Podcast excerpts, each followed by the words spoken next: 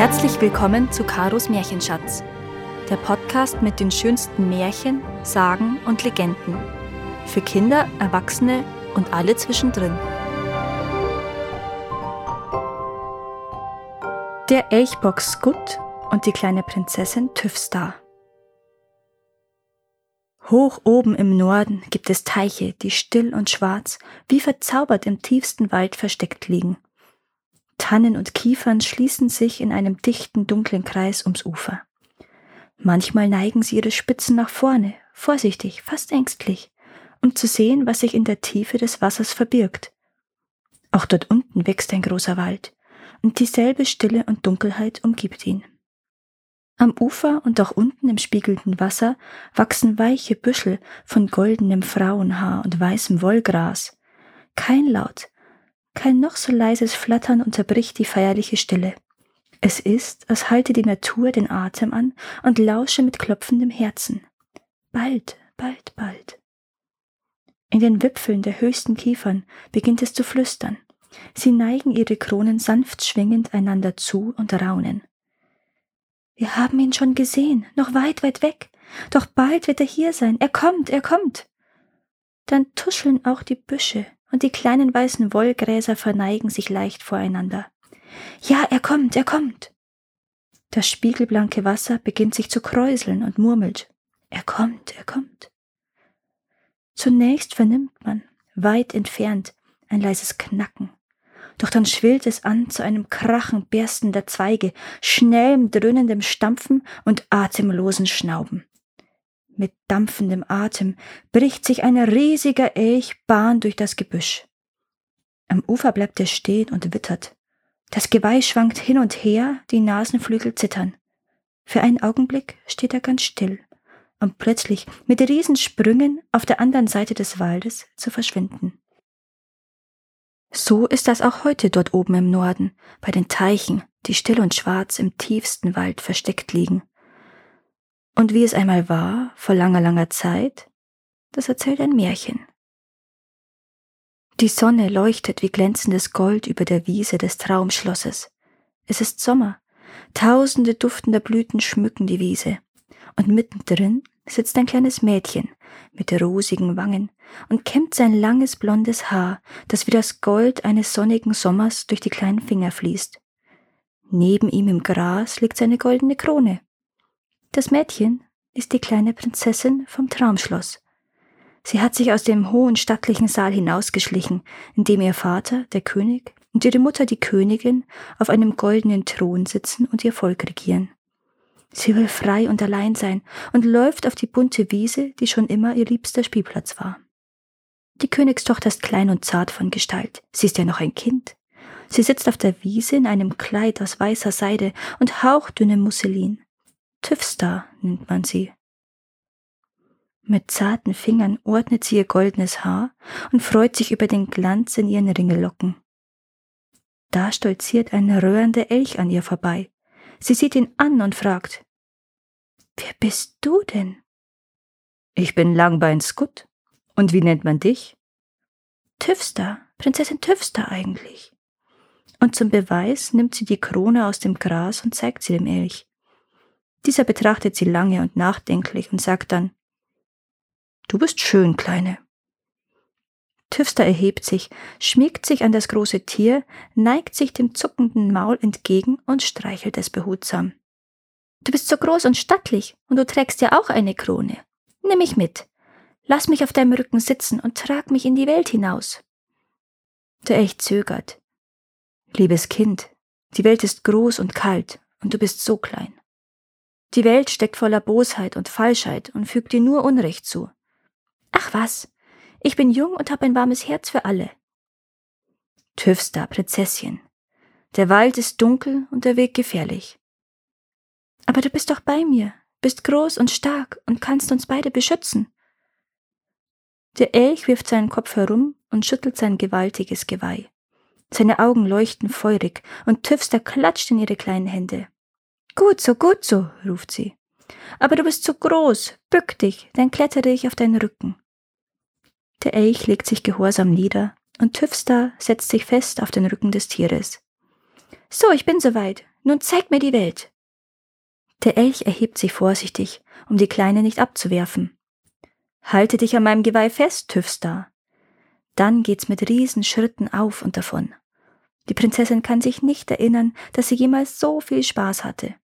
Sie darf viel Schönes und Neues sehen. Niemals war sie weiter als auf der Wiese des Traumschlosses gewesen. Sie kommen über Hügel und Berge, durch Täler und Ebenen. Wohin trägst du mich jetzt? fragt das Mädchen. Ins Waldmoor, antwortet Scut. Dort bin ich zu Hause. Dort stört uns niemand. Aber wir haben noch eine ziemliche Strecke vor uns. Es geht auf den Abend zu, und Tüfster wird hungrig und müde. Reut es dich schon? fragte ich scherzhaft. Jetzt ist es zu spät umzukehren. Aber sei unbesorgt. Im Moor wachsen viele herrliche Beeren, die du essen kannst, und mittendrin wohne ich. Nach einer Weile lichtet sich der Wald, und Tüfster kann über ein meilenweites Moor sehen, mit kleinen, weichen Rasenhügeln und hier und da einem niedrigen Strauch, der vorwitzig über die Gräser hinausragt. Jetzt bleiben wir hier und essen zu Abend, sagt Scut, bückt sich und setzt Tüfster ab. Die Prinzessin vergisst ihre Müdigkeit und springt von Hügel zu Hügel, pflückt ganze Büschel von Sträuchern, an denen große herrliche Beeren hängen, und isst mit viel Vergnügen. Sie vergisst aber nicht, auch Langbein Scut damit zu füttern. Jetzt müssen wir uns beeilen, wenn wir meine Wohnung noch vor Einbruch der Dunkelheit erreichen wollen, sagte Elch, und Tüfstar klettert wieder auf seinen Rücken. Scut schreitet sicher über das Moor. Er weiß genau, wo es trägt und wo nicht, denn er ist ja hier zu Hause. Was sind das für Wesen, die da drüben tanzen? fragt das Mädchen plötzlich. Das sind Elfen, aber hüte dich vor ihnen. Sie sehen nett und freundlich aus, aber man sollte ihnen nicht trauen. Antworte ihnen nicht, halte dich an meinem Geweih fest und tu, als würdest du nichts sehen und nichts hören. Aber die Elfen haben die beiden schon entdeckt. Sie schweben heran, verbeugen sich, tanzen vor dem Elch auf und ab und wiegen sich neckisch vor Tüfster hin und her. Das Mädchen denkt an Scuts Ermahnung. Es klammert sich ängstlich an ihn. Wer bist du? Wer bist du? rufen die Elfen in einem fort. Hunderte von Fragen flüstern sie, und ihr kalter Atem weht der Prinzessin entgegen. Doch sie antwortet nicht. Die weiß verschleierten, zarten kleinen Elfen gebärden sich immer toller. Sie versuchen Tüfster an ihrem langen, goldgelben Haaren und an ihrem Kleidchen zu ziehen. Doch es gelingt ihnen nie, sich richtig daran festzuhalten. Der Elch aber schnaubt und springt seines Weges. Doch plötzlich merkt die Kleine, wie sich ihre goldene Krone vom Kopf löst. Sie hat Angst, sie zu verlieren. Was würden die Eltern sagen, die ihr die Krone geschenkt haben? Da vergisst sie die Warnungen des Elchs, schreit auf, lässt mit der einen Hand das Geweih los und greift nach ihren Haaren. Und schon gewinnen die Elfen Macht über sie, zwar nicht alle Macht, da sich die Prinzessin noch mit einer Hand am Elch festklammert, aber mit einem höhnischen Lachen, einem Jubelschrei entreißen sie dem Mädchen die Krone und schweben davon. Oh, meine Krone, meine Krone, schluchzt Tüfster. Warum gehorchst du nicht? brummte Elch. Das ist alles deine Schuld. Du wirst die goldene Krone niemals wiederbekommen. Aber sei froh, dass es nicht schlimmer gekommen ist. Etwas Schrecklicheres als das, was soeben geschehen ist, kann sich die Prinzessin jedoch nicht vorstellen. Scut schreitet weiter aus und Tüfster entdeckt plötzlich eine Gruppe kleiner Bäume, die wie eine Insel mitten im Moor steht. Dort ist meine Wohnung, dort werden wir schlafen, sagt Scut. Bald erreichen sie einen kleinen Hügel, der sich über den sumpfigen Boden erhebt. Dort, zwischen Fichten und Tannen, ist es trocken und behaglich. Tüfster gibt ihrem lieben Freund Scut einen gute Nachtkuss, zieht ihr Kleidchen aus, hängt es an einen Zweig, legt sich auf den Boden und ist bald eingeschlafen. Der hochbeinige Elch steht schützend neben ihr. Es ist schon dunkel geworden und Sterne funkeln am Himmel.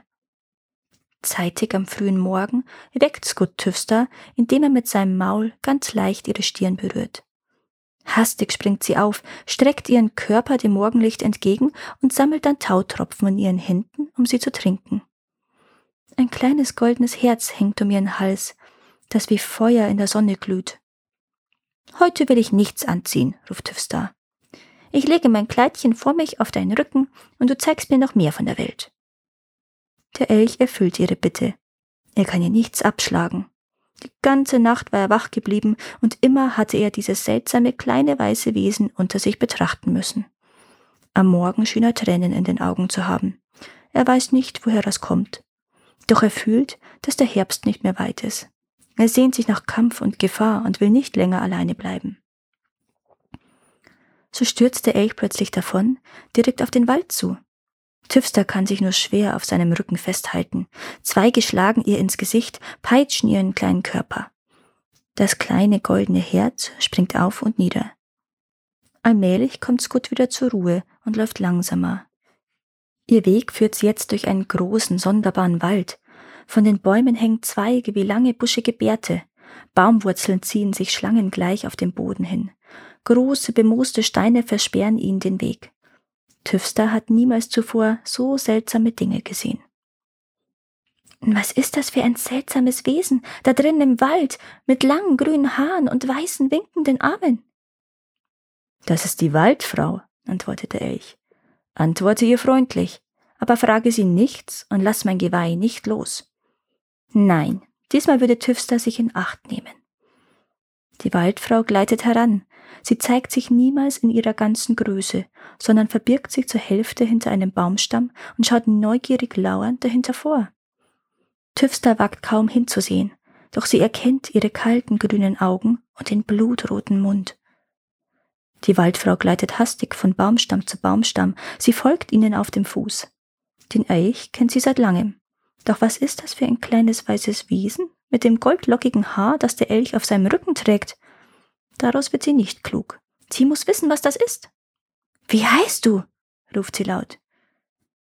Tüfster, Prinzessin aus dem Traumschloss, antwortet das Mädchen scheu, doch fragt es nicht nach dem Namen der Waldfrau. Sie weiß ihn ja schon. Was liegt da vor dir? fragt die Waldfrau weiter.